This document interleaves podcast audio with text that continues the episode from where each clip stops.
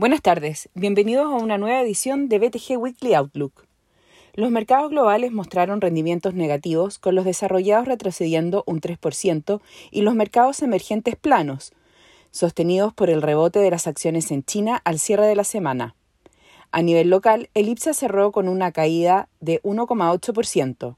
En la semana se mantuvo el sentimiento risk-off a nivel global, destacando los resultados corporativos de las mayores compañías tecnológicas, la publicación del PIB en Estados Unidos, reunión del BOJ y la intensificación de las medidas preventivas en China para frenar el avance del coronavirus. Con respecto a los reportes de resultados, la atención se centró principalmente sobre la actualización de sus proyecciones para el resto del año.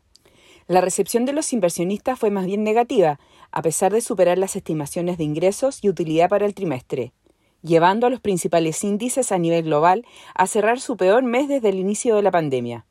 El dólar a nivel global, medido a través del dólar index, se apreció un 1,7% con respecto al cierre del viernes previo, acumulando su cuarta semana de ganancias consecutivas y un alza de 7,6% en lo que va del año ante expectativas de la necesidad de alzas mayores por parte de la Fed, con el mercado preparándose para su reunión de esta semana, cuya decisión y comunicados serán publicados el miércoles por la tarde.